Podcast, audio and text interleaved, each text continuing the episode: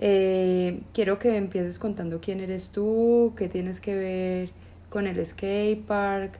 Eh, primero contextualízanos más o menos de quién eres tú. Listo. Em, bueno, yo soy Sebastián, soy skater hace 16 años. Skater es la persona que practica mm, pues, sobre una patineta con cuatro llantas. Y en la actualidad lidero los deportes alternativos y nuevas tendencias del municipio de Envigado. Eso nació como un hobby mío, fue algo que, que vi en la calle. En, digamos que en Colombia ya alrededor de 22, 30 años el skate.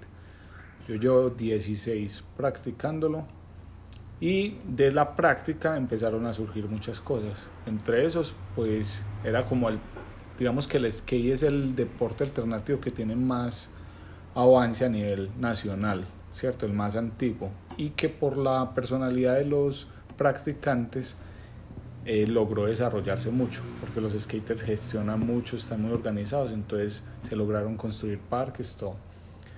Eh, siempre se practicaba en Medellín y hace 12 años, hace 12 años, en el 2008, Em, nosotros creamos una primera iniciativa privada que fue una tienda.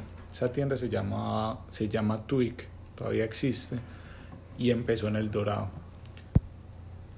Sebas, cuéntanos cómo empezó eso, ¿cierto? Cómo nos estás diciendo que por la tienda, pero cómo quisieron, digamos que la tienda fue pionera de que ustedes trajeran o también es una cultura, ¿cierto? La tienda me imagino que vendían ropa, elementos para, para eh, personas que practican este deporte, pero ahí aún no estamos hablando de escenario, ¿cierto? Ustedes comenzaron con la tienda. Exacto, entonces la tienda, todo lo que nosotros hacíamos, todo lo que les que ella hacía era en función de Medellín, ¿cierto?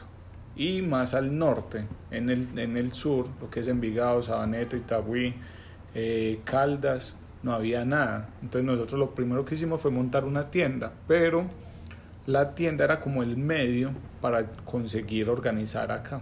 Entonces nosotros ahí vendíamos artículos deportivos, las, las piezas pues de la patineta, ropa y así, pero más que una tienda era un parche. Entonces ahí eran donde llegaban todos los skaters de Envigado y todos los, los skaters del sur empezaron a caer a la tienda a parcharse.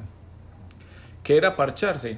vivir y convivir el skateboarding. Entonces, como se empezó a vivir en esta, en esta calle, que fue justo acá, como ahí se empezó a vivir el skate, entonces ya empezaron a nacer nuevos skaters más pequeños. Entonces ya llegaban niños de 8, 10, 12 años a ver a los otros patinar. Y nosotros en la o tienda... Sea que ustedes patinaban, eso se, alrededor de la tienda se volvió como el escenario donde empezaban a patinar, pero no tenían ningún parque adaptado, sino que lo hacían ahí en la calle. Nosotros que teníamos en la tienda un cajón, que es literal un cajón de madera con biseles y un tubo metálico. Todos los días lo sacamos y lo entramos. Entonces los skaters bajaban, encontraban un lugar donde patinar y estaban ahí todo el día. Era más lo que parchaban que lo que compraban. Y entonces ahí venían los niños más chiquitos. Y a los niños chiquitos, entonces nosotros, bueno, vea, yo le presto mi patineta, se le enseñaba. Y lo que empezó con 15 skaters, terminaron siendo 300, 400 skaters en Envigado. Eso se volvió una problemática porque obviamente no habían escenarios para, para el skate. Entonces todos los skaters estaban patinando las calles, las escalas en los edificios, los muritos, todo y Ahí te hago una pregunta antes de que sigas como con esa parte. ¿Ustedes iban a Medellín de pronto a practicar o solo lo hacían aquí? Sí, eso es un eh, parche, el skate es un parche. Allá ya había escenarios, en Medellín en ese momento ya había escenarios o dónde... Sí, en Medellín había, el skatepark más viejo de Antioquia es el skatepark del estadio. Y allá pues uno iba a parchar y había en otros lugares. La estación de Envigado era un lugar pues como muy tradicional para patinar Em, en las estaciones del metro se convirtieron como lugares. También, sí.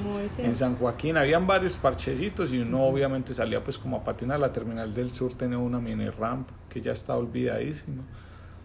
Pero el parche, parche era la calle de Twig, que es esta, la, calle 40, calle nueva le, le decíamos. Y era precisamente eso, era una calle, esto aquí antes era una chatarrería gigante, de lado a lado Y esa, cuando abrieron la calle, la, la calle quedó pavimentada una belleza. Entonces, de todas las calles que había, esa era perfecta para patinar. Entonces ahí ya empezamos a parchar todo y como se empezó a volver una problemática, entonces ya venía la policía y nos sacaba, no, no, aquí no pueden estar, se nos van. Y póngale 50 skaters, todos desalojados de un parche, que hacían? Ah, unos vamos para el Trianón, otros vamos para atardecer, otros vamos se para regaban el parque, por otros se regaban lugares. y se volvía peor. Entonces ya no era que los skaters estaban en el Dorado, sino que estaban por todo Envigado. Entonces la policía, al Trianón, a tan, tan, y de donde lo sacan, ellos migran y se van para otro lado. Sebas, y de pronto en ese momento sufrieron esa estigmatización porque muchas veces, ay no, skaters, no, Sí, me- siempre le- marihuaneros, bandidos, ¿cierto? El skate y los deportes alternativos siempre fueron muy estigmatizados. Yo creo que nosotros fuimos la organización que más le cambió la cara al skateboard. Entonces, en ese momento, pues yo era, yo tenía por ahí 19 años, estaba muy peladito. Y a mí fue el que me tocó sentarme con el alcalde, hacer los primeros acuerdos con él y decirle, "Vea, alcalde, ¿para qué los va a sacar de allá si ahí los tenemos a todos y tenemos un espacio, no le hacen daño a nadie? Están ahí, usted ¿En los saca y los fue riega. eso? ¿Con qué alcalde fue? En ese momento estaba Héctor Londoño en campaña. Ajá. Entonces vos lo buscaste en ese momento. Él como me para buscó que a te- mí. Ah, para... Ellos me buscaron a mí Ujú. porque era como que, "Ay, bueno, ¿y todos estos pelados qué? O sea, Ah. ¿con quién hablamos que, que, que nos escuchen? Entonces yo me tomé pues como ese trabajo de empezar a hablar con eso. Me- A mí me tocó formarme políticamente, por decirlo así, y ser un líder de toda una comunidad muy grande. Entonces yo O sea, hice- que él en campaña estaba estudiando, digamos, cómo incluirlos o cómo eh, tratar dijo, esa ¿qué podemos problemática en caso cierto. Él me dijo, ¿qué podemos hacer? Yo le dije, es que si no hay escenarios, usted, ¿cómo le dice a la gente que se vaya para un parche donde no hay? Sí. Esto se soluciona muy fácil, se soluciona con un escenario. Entonces ya hicimos acuerdos, lo apoyamos eh, durante su campaña y en el plan de desarrollo logramos incluir la construcción del skatepark. El primer año el hombre me llamó y me dijo, o sea, ya tengo todo, voy a empezar con el skatepark. Yo le dije, ¿cómo así? ¿Con quién? ¿Asesoría de quién? No, yo ya tengo el arquitecto, todo, ya eso va a empezar. Yo le dije, no, es que eso no es así. Si usted va a construir algo, lo tiene que hacer bueno, porque aquí son expertos en botar plata. Y me demoré tres años haciéndole entender a Héctor Londoño, que era el alcalde, y a Raúl Cardona, que era el secretario de Obras Públicas, que eso no lo diseñaba cualquiera. Nos abrió el espacio para diseñarlo. Yo hice O parte. sea, del- estuvieron tres años como en ese debate Diciéndole, de eso no está bien, tenemos que estar incluidos, me imagino. Eh, Exacto, en, en este momento es muy fácil porque la alcaldía es súper inclusive. Ujú. Pues ya es como, vamos es a hacer una manga, ¿cómo la hacemos? Y comunidad, en esa época no, en esa época era yo tengo ya y, y lo voy a hacer.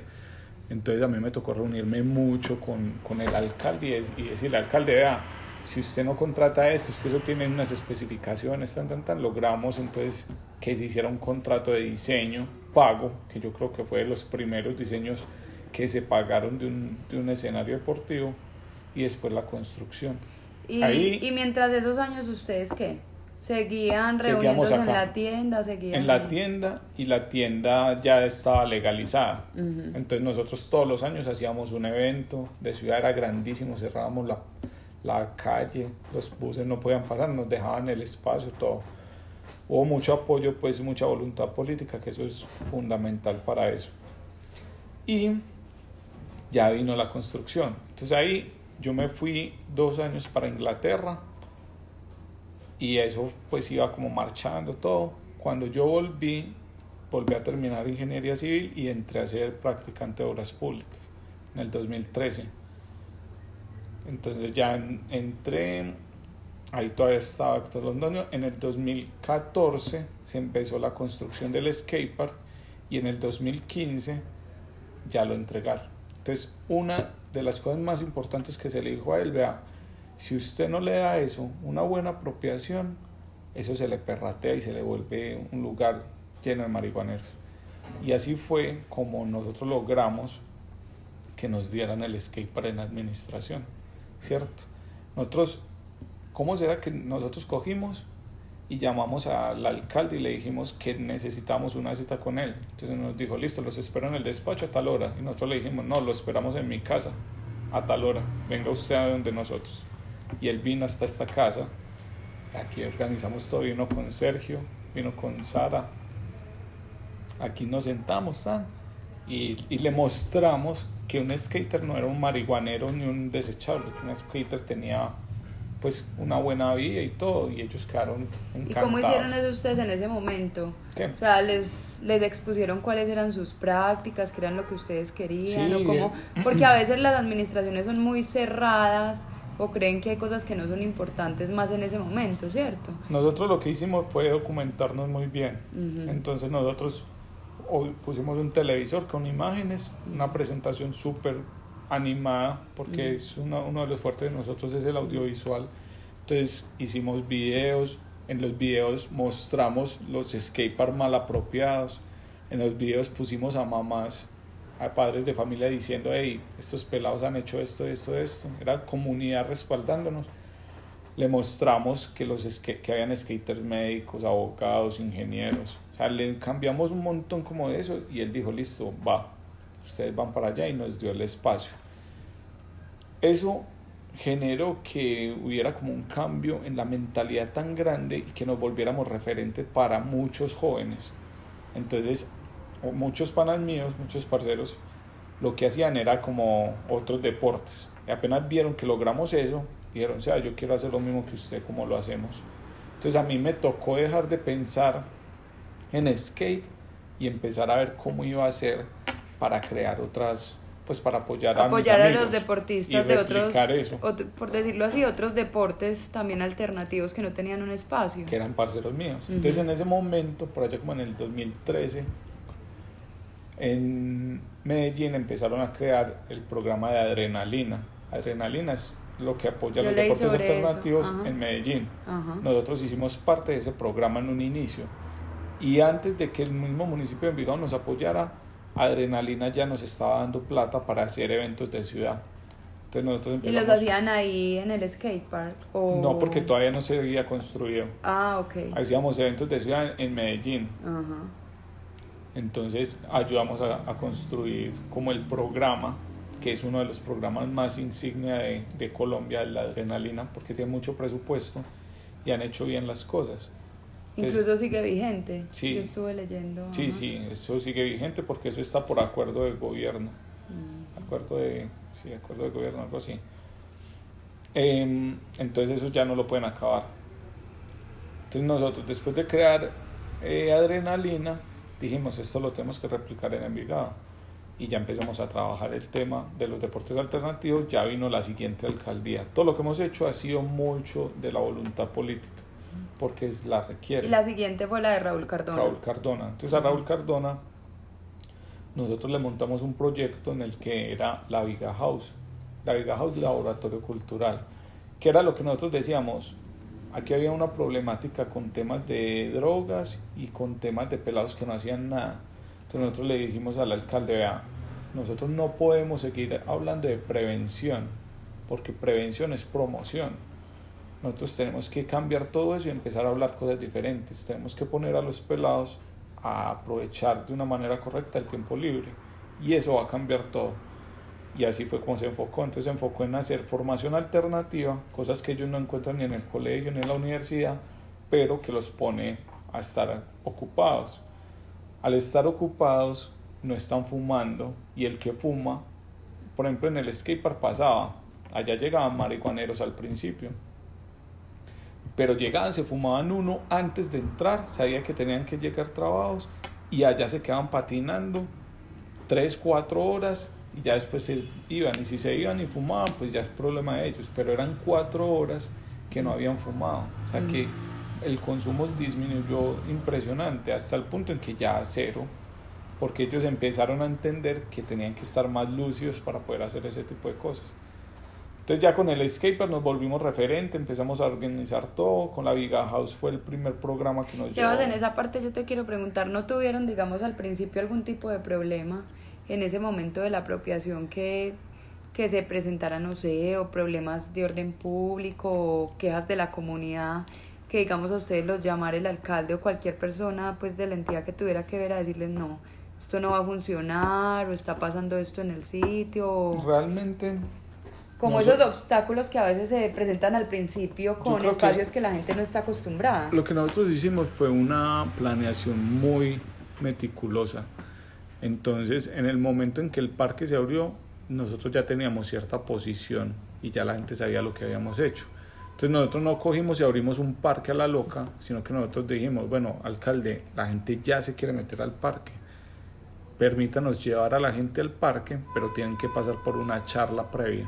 Entonces nosotros hacíamos grupos de 20 skaters se tenían que sentar con nosotros a escucharnos. Nosotros les decíamos, las reglas aquí son esta, esta, esta, esta, aquí no es como los otros lados. Y obvio hubo una resistencia, la gente como que gana este. Si los skateparks nunca han sido cerrados. Nosotros decíamos, si usted quiere estar acá, tiene que cumplir las reglas. Y si no, pues arranque para el otro skatepark que le gusta. Pero como este skatepark, nosotros habíamos cuidado tanto como la mm, especificaciones técnicas, era el mejor que se había hecho en Antioquia y yo creo que en Colombia. El skatepark de Envigado cambió todo como se hacían los skateparks en todo Colombia.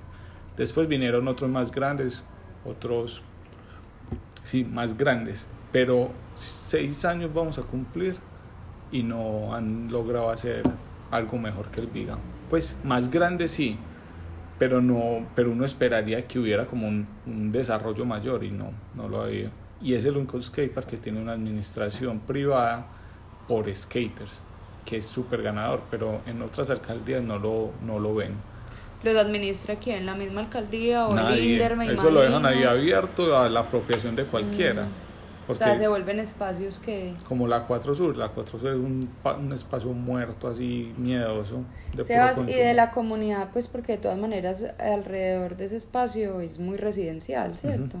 No fueron reacios o mostraron... Ellos en un principio, antes de que empezara, estaban muertos del miedo.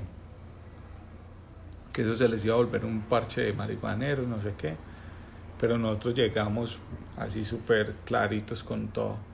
Eh, no dejábamos rayar paredes, no dejábamos fumar, no dejábamos nada. Ni a los skaters ni a nadie.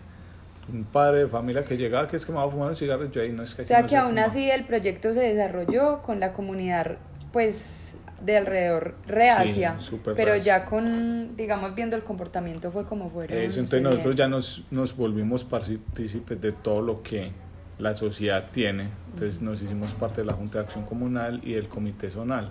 Y éramos los más pelados de todo el Comité Zonal, de todos los comités zonales de Envigado. Y, parce, nosotros ahorra- agu- aguantándonos horas y horas de viejitos ahí, parce, con un montón de cosas. Y les enseñamos un montón de cosas. Entonces nosotros les hacíamos las diapositivas. Esos señores eran ya felices y ya nos empezaron a apoyar. No, estos son los pelados que hay que apoyar. Tan empezaron a priorizar eh, presupuesto participativo para el skate, para un montón de cosas muy positivas. Y con Raúl empezamos con Viga House, pero los deportes empezaron a crecer. Nosotros lo primero que dijimos fue necesitamos dar a conocer y masificar los deportes alternativos. Entonces empezó como un proyecto muy pequeño, con poco presupuesto, unos cursos sencillos que empezaron a crecer y que tuvieron que migrar de la Secretaría de Bienestar, el programa de juventud, pasaron al INDER.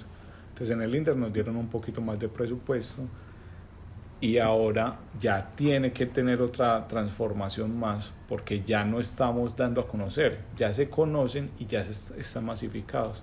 Entonces ya estamos en temas de clubes, en temas de, de capacitar a los profesores, todo, porque el skateboarding entró a los Juegos Olímpicos, el parkour entró a los Juegos Olímpicos. Ujú, exacto. Escalada En los pasó- próximos Juegos Olímpicos va... Skateboarding va en skateboarding. 2021 Y mm, parkour, yo no sé, pues 2024 serían los otros que son Francia y para allá ya iba parkour. Pero con todo el tema pues, de la pandemia no sé cómo está, pero ya el desarrollo ha sido mucho más grande. Entonces ya creamos el programa de Envigado que se llama Límite, lo maneja In- Inder y nosotros somos los que los apoyamos con todos. ¿Qué hace el Inder? Pues que hace el programa es eh, fortalecimiento de líderes, de instructores, profesores, ¿cierto? Como capacitación a los deportes para que se organicen. Cursos de formación alternativa, o cursos en los diferentes deportes y eventos de ciudad. Esas son como las tres líneas fundamentales de, del programa. Em, está skateboarding, parkour, que son los que corren, slackline, que es la cuerda floja, street workout, que son los que hacen barras, flatland y BMX, que es sobre la bicicleta, y roller freestyle. Esos son los seis que están institucionalizados. Este año empezamos con otro nuevo, que son los eSports, que son todo lo que tiene que ver con consolas, videojuegos, fingerboarding, que son los, las patinéticas con los dedos, y escalada, que también entró a los Olímpicos, que tenemos un grupo que se llama Huella de Montaña, que han hecho unas cosas muy importantes. Ya con el nuevo alcalde, entonces ya ahí entendimos todo el tema de la voluntad política. Con Héctor Londoño logramos el skatepark, con Raúl Cardona logramos el programa que era Big House y después al límite, y ya ahora con el nuevo alcalde logramos que dentro del plan de desarrollo quedaran infraestructura entonces de ahí viene el primer parque. Sí, espacios idóneos. Entonces ahí viene el primer parque de parkour para Envigado, lo inauguramos el sábado, que va a ser otro Viga Skatepark, estoy absolutamente seguro, porque tiene un acompañamiento muy meticuloso. Entonces lo mismo que hicimos con el skatepark, venga que es que si usted va a construir un escenario, tiene que ser el escenario. Y tuvimos en cuenta los detallitos parques de parkour. Sí, en Medellín hay un, hay un parque que se llama Distrito D. Pues ellos tienen como un proyecto que es hacer un corredor de puro deporte. Y Distrito D generó una primer parte que es deportes alternativos. Ellos allá, allá, tienen una pista de parkour, de bike trial, un parque de street workout. ¿Qué más tienen? Y ya. Pero volvemos a lo mismo lo que hicieron fue como que listo, deportes alternativos. Ah, bueno, cualquier arquitecto, mire cómo se hace. Ah, esos son tres barritas y esos son unos obstáculos. Y no tienen en cuenta el deportista.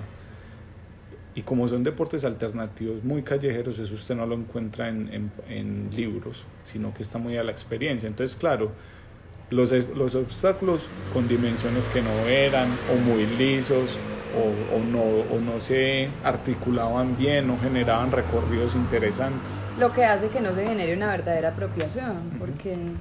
Exacto, que no sea un, pues es, un parque donde es un parque donde parchan, pero pero no es lo mejor. Entonces nosotros lo que hicimos fue mirar qué estaba pasando en Cali, en Bogotá, en Medellín, ¿cierto? Que son como los que más le han metido a estos deportes y todo en lo que la, lo hicieron mal.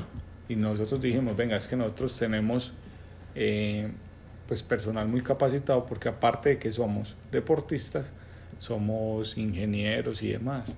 Entonces yo me senté con los chicos de parkour a generar el, el diseño. Hicimos un diseño, un trazado, todo, y de ahí yo era como el que hacía la parte de traductor vea esto, ¿cómo lo vamos a hacer? Entonces ya me tocó sentarme desde la Secretaría de Obras Públicas con el contratista a decirle, tenemos que tener cuidado con las texturas, tenemos que tener cuidado con los pisos, con la carpintería metálica, esto tiene que ir cerrado, ¿cierto? Y ese parque va a ser referente, o sea, quedó brutal, está una belleza. Y te hago una pregunta, ¿cómo ha sido, digamos, eh, el skatepark que ya lleva varios años en Medellín, los líderes digamos que tienen una queja ya constante y es que no, no usan los espacios para practicar skate por el porque la administración por decir así los creó, los construyó, pero ahí se quedó, nunca han recibido un mantenimiento. Muy poco. Como quien dice que en la mentalidad no estaba en verdad impulsar el deporte como tal, porque si en los espacios no los vas a mantener, pues los diste, pero ya lo que es que... Aquí, ¿cómo ha sido? En Envigado, ¿cómo ha sido eso? ¿Las administraciones se han acompañado? ¿Cómo ha sido la lucha de ustedes para que esto se mantenga? Y no sea como que se hizo, eh, tuvo un momento en el que nos apoyaron y el furor, pero ahí murió. No lo que pasa es que Medellín tiene unas políticas frente a los escenarios deportivos muy diferentes y ellos no le entregan nada a privados porque se privatizan los espacios públicos. Entonces ha sido muy difícil y ellos no lo han querido entender y yo me he sentado con alcaldes de Medellín, con gerente del INDER Medellín, con todos a decirles el éxito de eso está la buena apropiación, si no eso se les vuelve un mierdero, pero no han tenido la voluntad. En Envigado, como nosotros somos de acá, nosotros nos volvimos dolientes del espacio. Entonces, independiente de que el alcalde destine o no recursos, nosotros mantenemos el espacio impecable. Entonces es más fácil tener acuerdos con el alcalde y decirle al alcalde esto como está funcionando de bien, denos más confianza.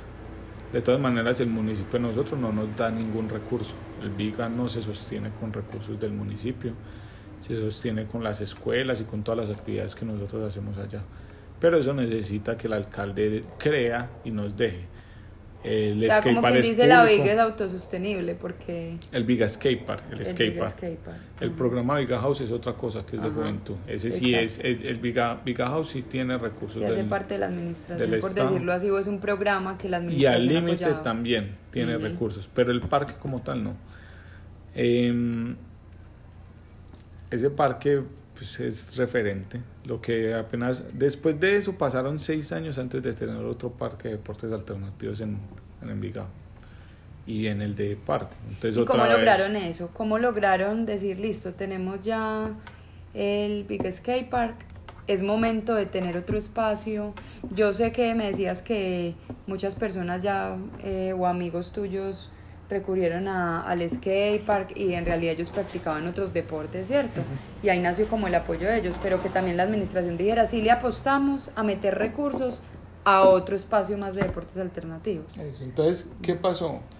En el cuatreño anterior nosotros empezamos a generar eventos de ciudad y en esos eventos de ciudad, de ciudad nosotros obviamente invitábamos a los dirigentes, al alcalde, a los concejales, diputados, gobernadores y ahí fue donde eh, Braulio, que es el actual alcalde, él asistió a esos eventos y vio todo el orden, vio un montón de cosas y como él está en campaña otra vez, alcalde, venga, sentémonos, vea esto tan bueno, esto dispersa a los jóvenes, tan, tan, tan. Y como en la, la, administración anterior hicimos el, el trabajo de dar a conocer los deportes, hace seis años nadie sabía, ningún, ningún secretario ni nadie de la administración sabía decir street workout, ni slackline, ni parkour. Y ya hoy eso son, está en el lenguaje de todos. Usted habla con Sergio, usted le dice eh, street workout y él ya sabe más o menos de qué es. Entonces eso es una tarea de educar a los gobernadores y, es, y no es fácil. Eso es complicadito. Entonces ahí fue donde eh, Entonces yo me senté con el hacer un paréntesis en esa parte que mencionaste esto, porque bueno, aquí me está resumiendo la historia, ¿cierto? Y todos los resultados buenos. Pero qué tanto fue esa lucha o, qué tantas puertas se cerraron, por decirlo así, en esa lucha de escúcheme, escúcheme, es que eso no es así, escúcheme. no, eso fue, ¿Qué tan duro fue? Eso, y de pronto tuviste alguna anécdota dura que vos dijeras, no, tiro la toalla, yo no lucho más por esto. Eso, eso es una cosa de perseverancia muy fuerte porque en este momento vos hablas conmigo y vos me ves muy estructurado, ¿cierto? Un ingeniero civil con buen puesto, con, con un montón de cosas, con los criterios reclaros. Pero hace 10 años yo era un niño y era un niño de pelo largo, pelo pintado, expansores en patineta, mugroso. Eso era, sentarse con ellos era muy complicado. Eh,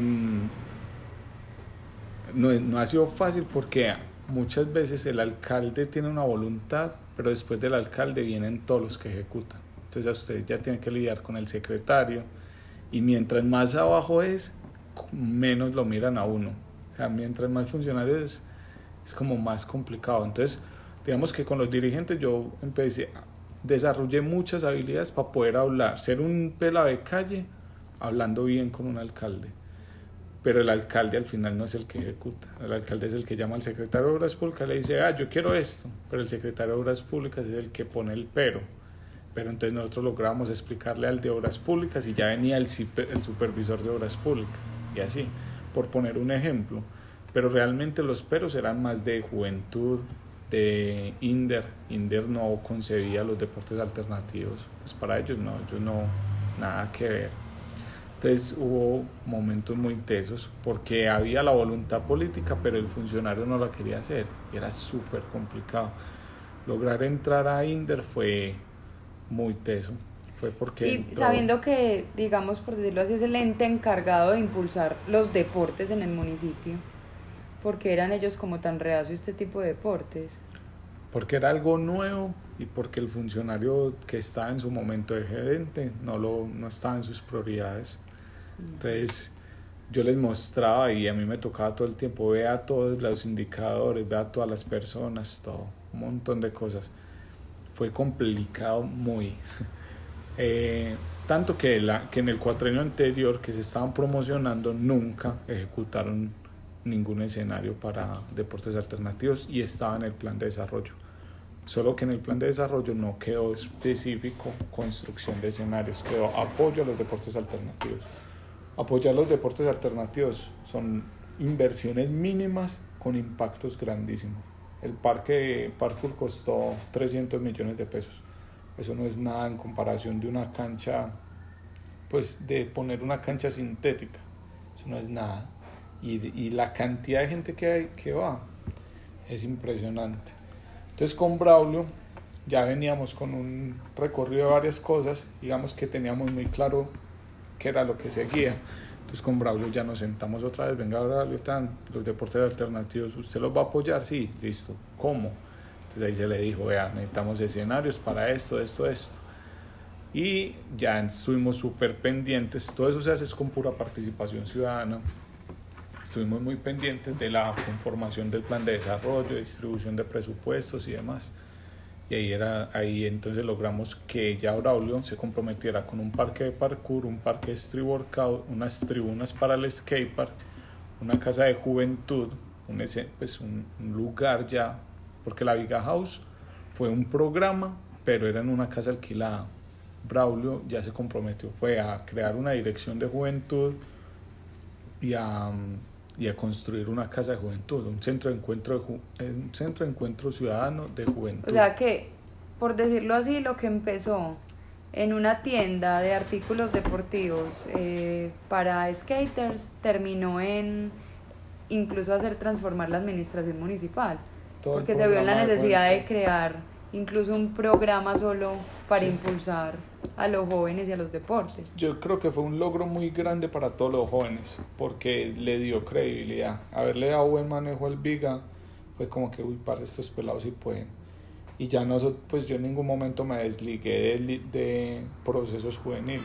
Entonces yo lo que hacía era como que, en un principio era skate, después vinieron mis amigos de otros deportes que querían que yo los ayudara.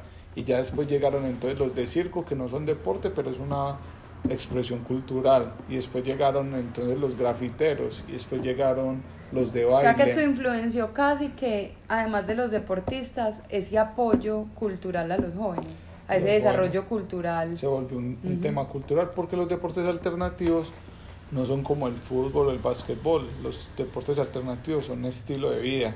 Entonces el pelado que es skater es el skater 24/7, todo el día.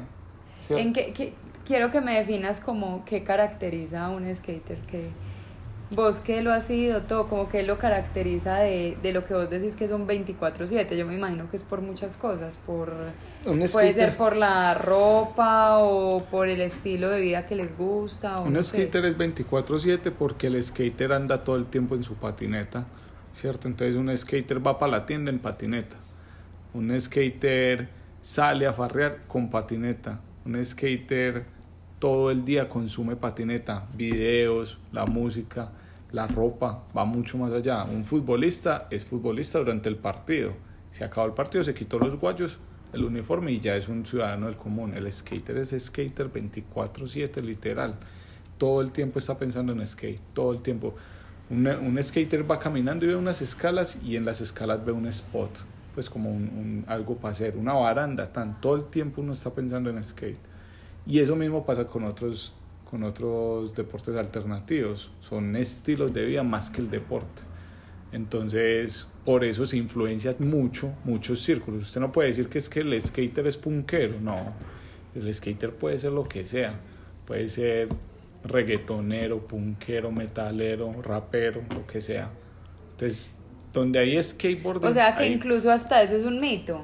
De decir, no, es que los skate solo se visten así, solo escuchan esta música y solo, sí se ha vuelto un movimiento cultural en que se reúnan, en que compartan muchas cosas, pero también entonces eso es un mito. es decir, que un skate solo va por esta línea. De hecho, el, skater es demasiado multifacético. Pues usted puede encontrar lo que sea y puede encontrar el más chirriado, gamín así, o el más gomelito así, super play.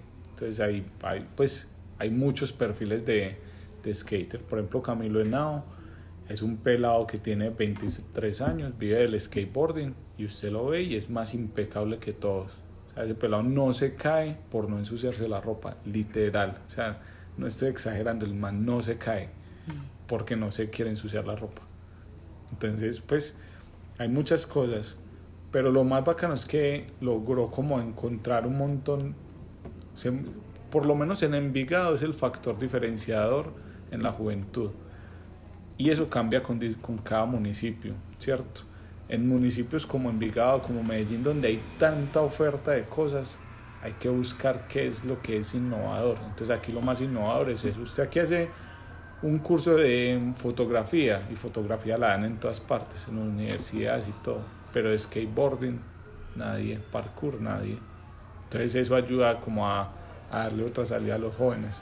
Si usted se va para un pueblo, usted hace con cosas, con una cancha de fútbol, hace lo mismo que hace acá con skate.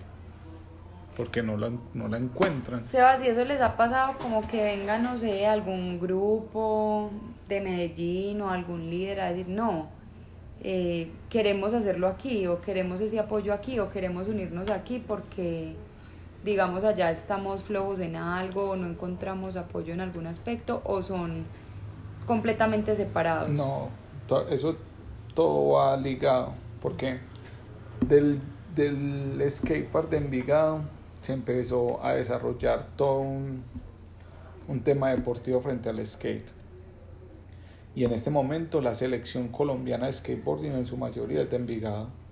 Eh, la mejor representante, las dos mejores representantes femeninos de skateboarding en Colombia son, de, son del Club Viga de Envigado. Eh, ¿Cómo se llaman? Ana Rendón y Yasmín Álvarez. Y también los chicos que más han representado a Colombia a nivel nacional son de Envigado, Santiago Echavarría, Giancarlos González, eh, Camilo Henao, son pues son de acá y, han representado. Incluso el año pasado en, el INDER tiene una gala del deporte y yo creo que es el primer reconocimiento así como oficial, son unos premios y es el primer, los primeros premios donde se le reconoce a un skate su trayectoria como deportista. Y a darle ese reconocimiento a los pelados, eso es un insumo súper bueno para sí, porque después de tanto trabajo es como también que se reconozca ese esfuerzo. Se profesionaliza un montón eso. Entonces, sí, aquí han venido mucho. Nosotros, incluso nosotros hemos dado charlas a nivel mundial, con, sobre todo en Latinoamérica, con influencia en Brasil, en Perú. De Perú vinieron hasta acá a mirar el programa de Viga House y Viga Skatepark y ya lo querían querían que nos fuéramos para allá, pero ya entramos en temas de pandemia y todo eso, entonces no, no hemos podido.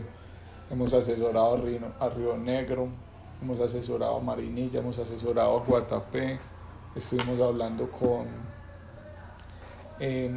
Santa Fe de Antioquia, San Jerónimo, hicimos mucho, logramos tocar muchos planes de desarrollo de, de este cuatrenio puntual y por decirlo así, no han tenido ninguna crisis como que digan este proyecto se fue a la basura, ¿cierto? Que a veces pasa.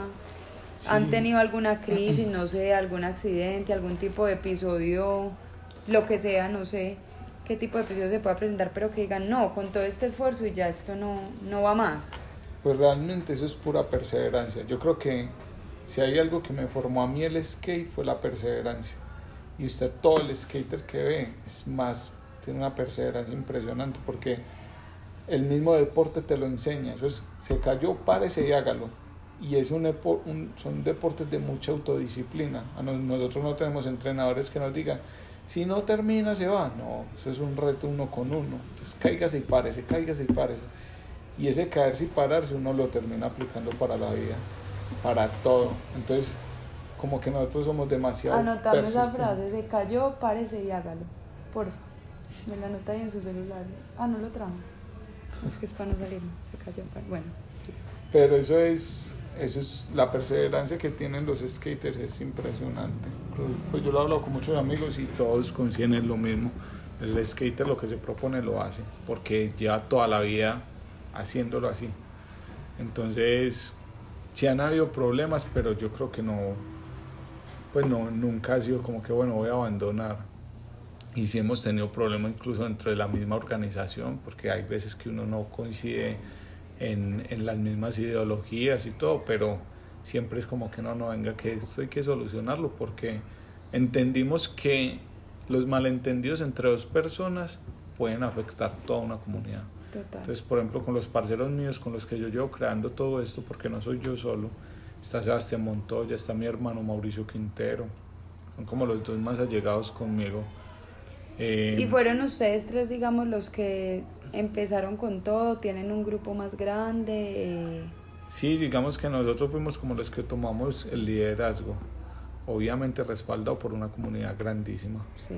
¿cierto? Y también tenemos muchos haters, que son los que nos odian porque, no sé, envidias o porque simplemente no les gustan cómo manejamos las cosas, ¿cierto? Hay muchos que dicen, no, pero porque allá no se puede fumar, no, pero porque allá no se puede... O sea, también skaters. Skaters que no les gusta lo que hacemos porque quieren vivir el skate de otra manera.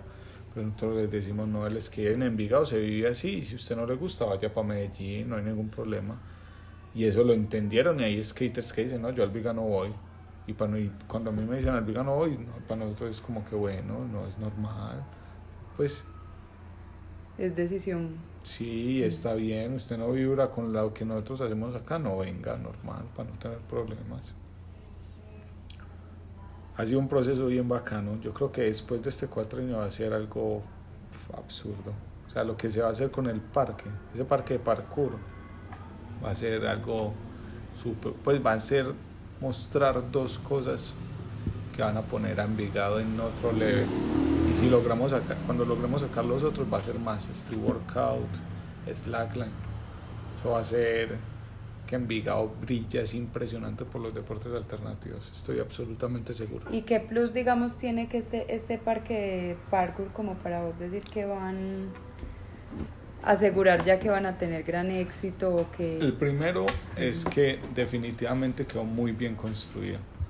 Obvio se pueden mejorar mil cosas, pero en comparación a lo que hay en Colombia, que era lo que te iba a contar ahorita, nosotros revisamos en Cali, hicieron inversiones grandísimas en parques de deportes alternativos, parques gigantes, pero no hicieron la parte importante que era contar con el deportista.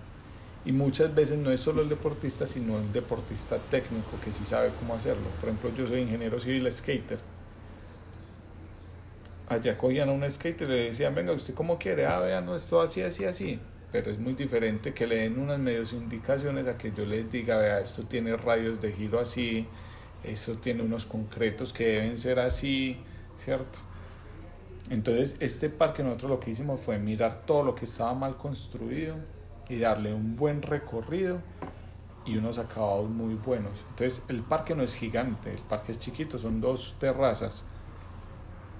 Pero lo que logramos meter en esas dos terrazas es, pues es brutal, es brutal. Em, les voy a mostrar ahorita un, un video de un man recorriendo Peña. Sebas, también necesito que me pase fotos. Ah, las tenemos Con las que yo pueda como ilustrar todo lo que hablamos, ¿cierto? El inicio.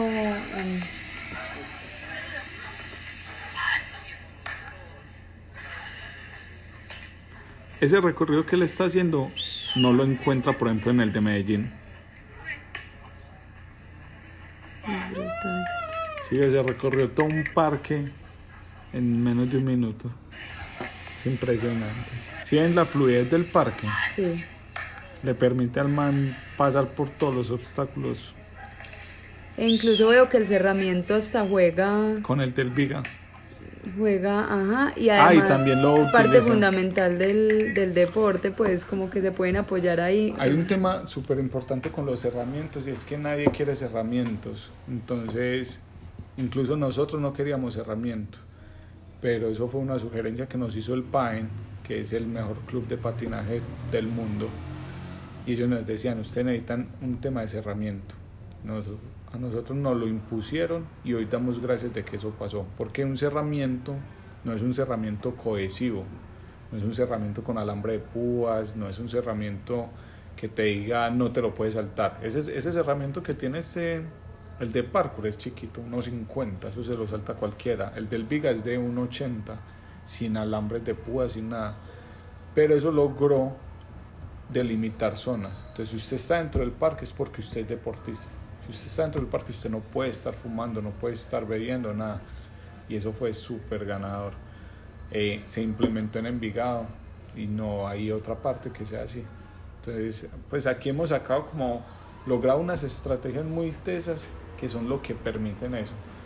¿Por qué creo entonces que, que va a ser así ganador? Porque primero está súper bien construido. Los acabados de los muros fueron pensados, se diseñaron para esto. La formaletería que nosotros sacamos fue, bueno, ¿cuál es el muro que nosotros nos gusta subirnos? Vamos a mirar cómo darle esa textura a los muros vaciados en concreto. Normalmente un ingeniero lo que quiere es el murito más liso, que usted haga un vacío y que el muro le quede perfecto. Nosotros no necesitábamos eso, entonces tocó desarrollar em, formaleterías y cosas y quedaron perfectas, quedaron una chingada. Y de ahí viene replicar el tema del, del empoderamiento de los chicos allá. Entonces es crear una cultura parkour del parque, así como la cultura metro. Cuida el parque, limpialo, tan, tan, tan, tan. Y tenemos y como venimos haciendo un proceso de ya más de seis años con los chicos de parkour y de las diferentes modalidades, ellos ya vienen, digámoslo, como con cierto perfil. Entonces ya saben que ellos no van a ir a consumir allá, ellos ya tienen de referente el Viga.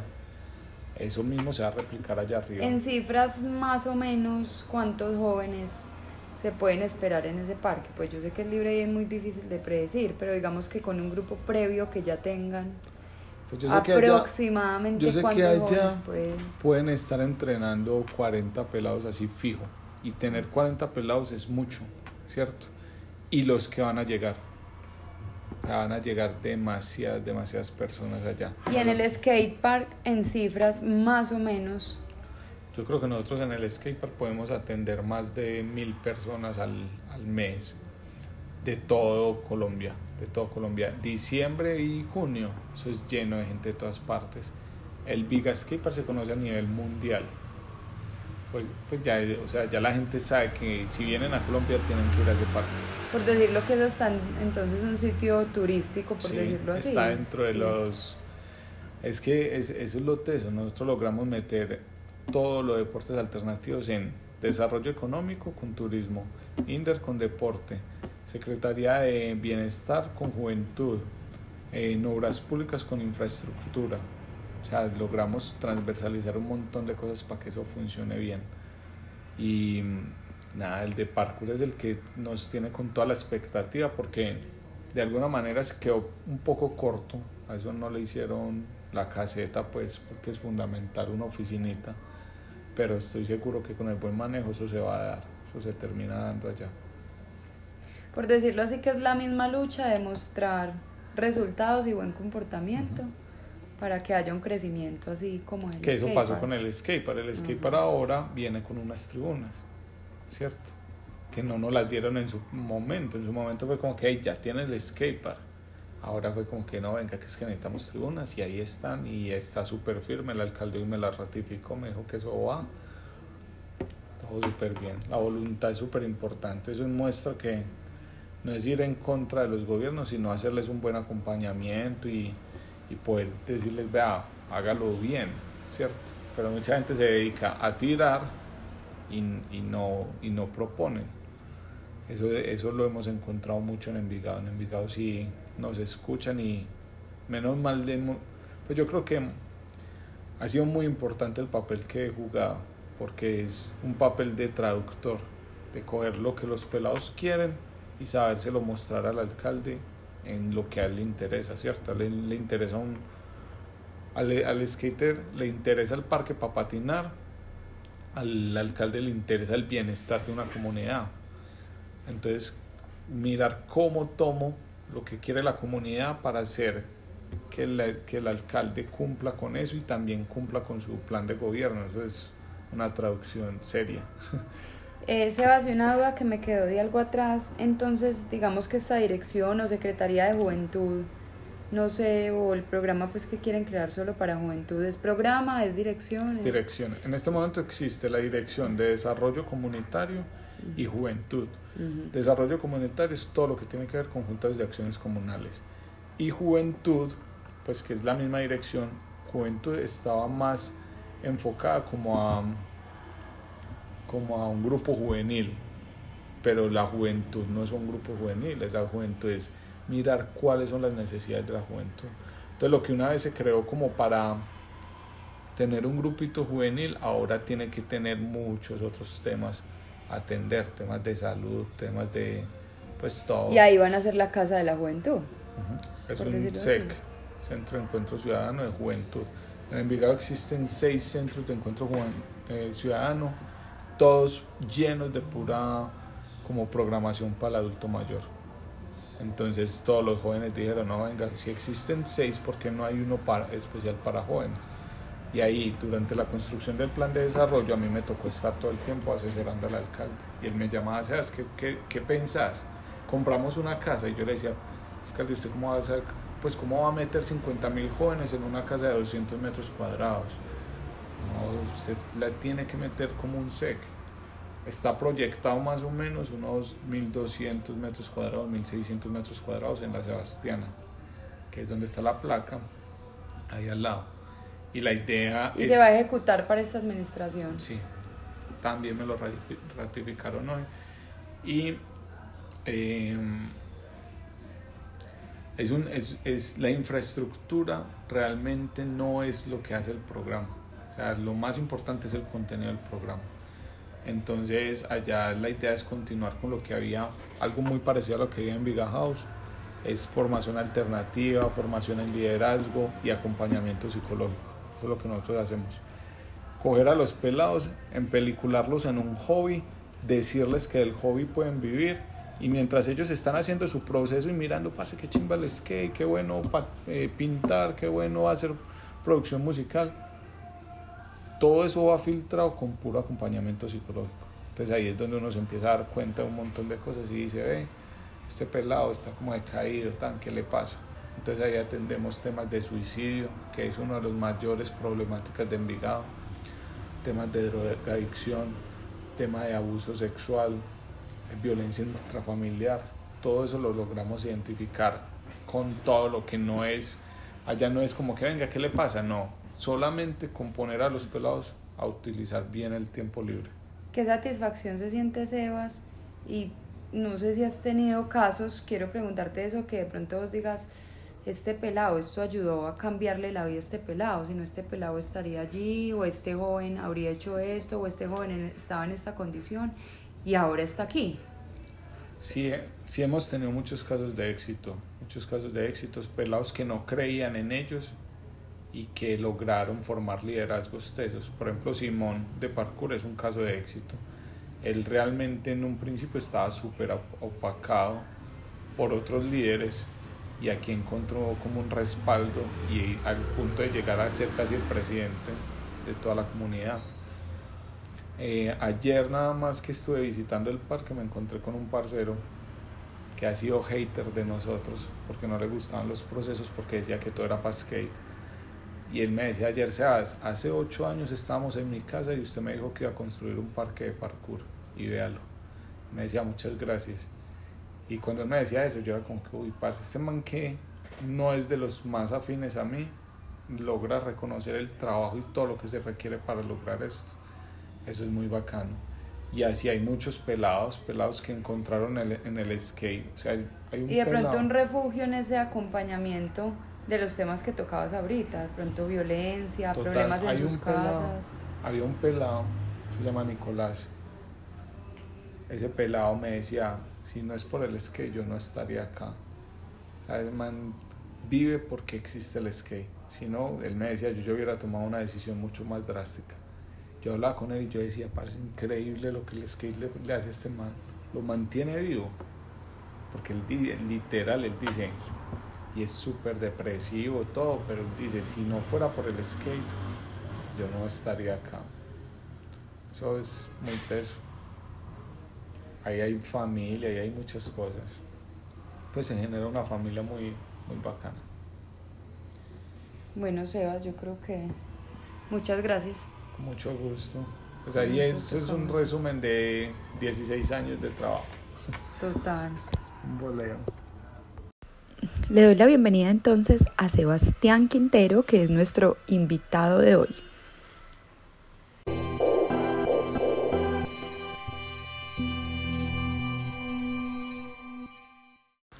Hola, hola, bienvenidos a todos los que se encuentran con nosotros. Mi nombre es Estefanía Gil y hoy hablaremos de la historia. Vamos a entender la lucha que han tenido los deportistas alternativos, pero específicamente los skaters. Vamos a saber y a conocer con un invitado muy especial cómo han hecho y este camino que han recorrido para tener grandes logros y para poder destacarse en el municipio de Envigado.